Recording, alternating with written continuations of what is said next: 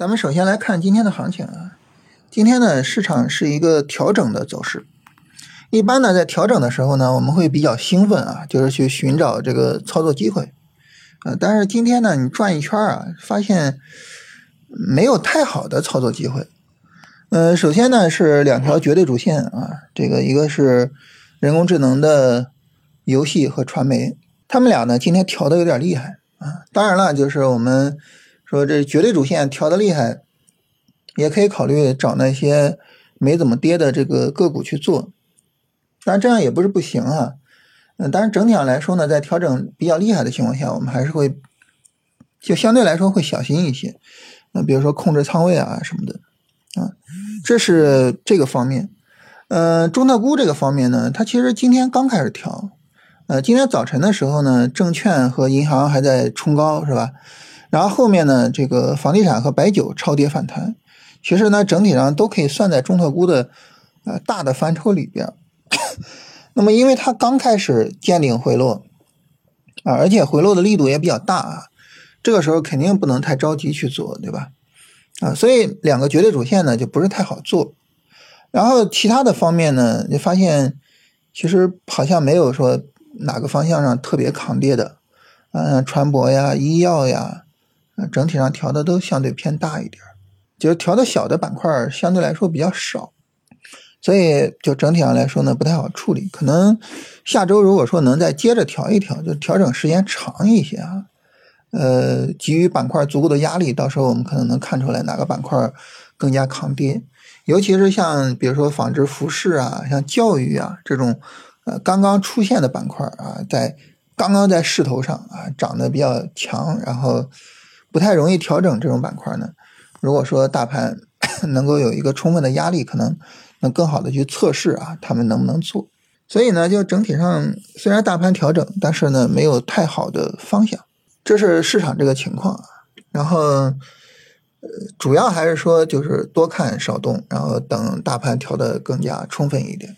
少动呢，一个就是说这个呃做操作的话，资金不要太大啊。另外一个呢，就是把方向集中一下，啊，不要铺开来做很多板块，啊，就把自己最认可的板块做到了就行了。然后聊完这个市场情况啊，跟大家分享一个一个一个问题啊，就大家有朋友问我说，这个现在这个市场不知道该怎么做啊，就是他说，就他用了一个很有意思的词汇，他说现在这个市场不是送分题了，现在这个市场是送命题啊，很难做。为什么呢？其实就主要是我们说这个市场分化比较严重啊。你像这个人工智能的那些细分啊，嗯，游戏跟传媒啊，前面一直在大涨啊，当然大涨之后，这个今天跌的比较厉害。但反过来呢，你像算力啊、软件呀，这这些东西，哎，今天居然走出来超跌反弹的走势了。你能想象？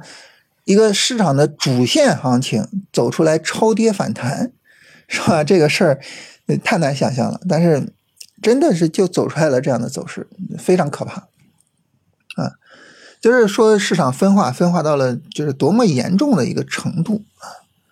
那另外呢，你说像中特估这个主线呢，这个主线呢属于大而不专，就中特估是个筐，是吧？什么都能往里装啊，那。中特估最正统的呢，其实是基建啊，是基建，然后“一带一路”啊，电力、呃，石油啊，保险啊，银行啊，然后今天我们说房地产，这个白酒，然后昨天的纺织服饰是吧？那这些其实你都可以认为是中特估，就是业绩好啊，低估啊，然后这市场很奇怪啊，这个板块业绩这么好，怎么能这么低估呢？不行，咱们来一下吧。啊然后涨，就是所有的这些都可以算到是中特估。那么你这样一算的话，就是中特估这个板块特别多。在特别多的情况下呢，就是此起彼伏啊，就一会儿它涨涨，一会儿它涨涨。这个时候呢，行情的延续性也好啊，我们做操作的这个就是出利润的这个程度也好，就相对来说就比较受限啊。所以就整体来说，他说现在市场不是一个送分题啊，是一个送命题。那这种情况下，我们应该怎么办呢？嗯，怎么办呢？我觉得其实就是，我我们看能不能尽量的去等待下一次的送分题。那大家说这个下一次的送分题是个什么概念呢？其实就是大盘有一个充分的调整啊，啊，它哪怕调整力度比较大，它只要是跌的时间长，有一个充分的调整，这个时候呢，我们能够看出来哪一个大盘指数，呃，带动市场下跌，然后呢，呃，给予板块压力，啊，然后在有这种压力的情况下呢，哪些板块能够扛得住这个下跌，能够扛得住？呃，大盘所给予它的压力，那这个时候呢，这个板块可能就很值得我们去做啊。就像我们说的哈，如果说下周市场持续调整，我们就可以看看像纺织服饰啊、像教育啊这些新出现的板块，它们的抗压能力啊。如果说有足够的抗压能力，这个时候你就可以做。那有新的板块可以做，就意味着呢，它有足够的这个市场空间，那可能到时候呢，送分题就来了啊。所以呢，什么时候是送分题呢？就是市场在低位的时候啊，市场下跌在低位的时候是送分题。什么时候是送命题呢？就市场在高位剧烈震荡的时候，呃，市场严重分化的时候，这个时候呢是送命题啊。什么时候送分？什么时候送命？这个东西呢，我们要搞清楚。搞清楚之后呢，这个时候其实什么时候该做什么操作，呃，也就很清楚了。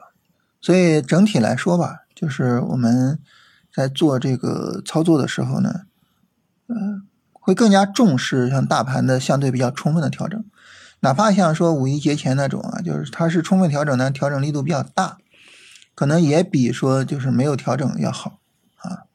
所以今天呢，市场展开调整是一个好事情，就看这个后续呢，市场。啊，能不能持续调一调？能够能不能给予板块足够的压力？到时候呢，让我们看出来，哎，哪些板块更值得我们去跟踪和操作？啊，就是这样的话呢，可能会就整个操作上会更简单一点啊。这是整体上这个情况啊。